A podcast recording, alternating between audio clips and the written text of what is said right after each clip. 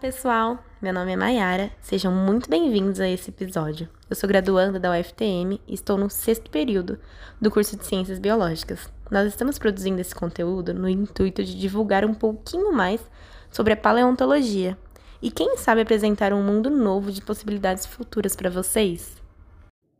Oi, gente, eu sou a Mônica, aluna do curso de Ciências Biológicas da UFTM e estou aqui para caminhar com vocês nessa jornada de conhecimentos. Espero que aproveitem.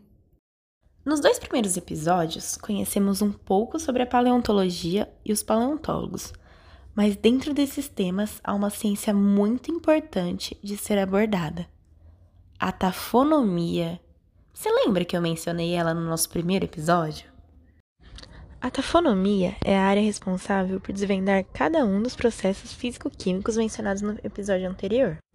Essa ciência também se destina a estudar os processos de preservação dos restos orgânicos nas rochas e, consequentemente, como essa preservação é capaz de afetar as informações que serão carregadas pelo fóssil futuramente.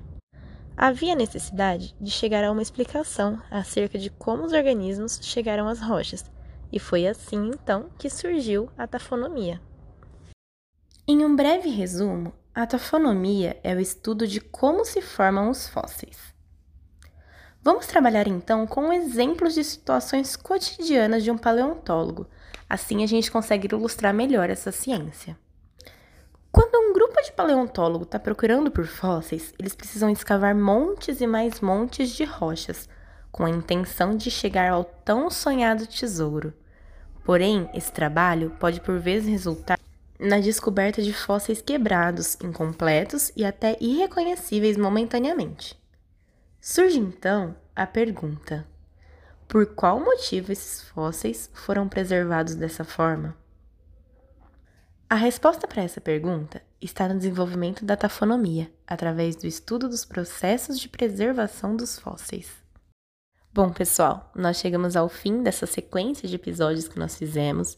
Esperamos que vocês tenham aprendido muito e que tenha sido tão proveitoso para vocês escutar nosso podcast quanto foi para a gente elaborar todo esse trabalho para vocês. Muito obrigada, tchau, tchau.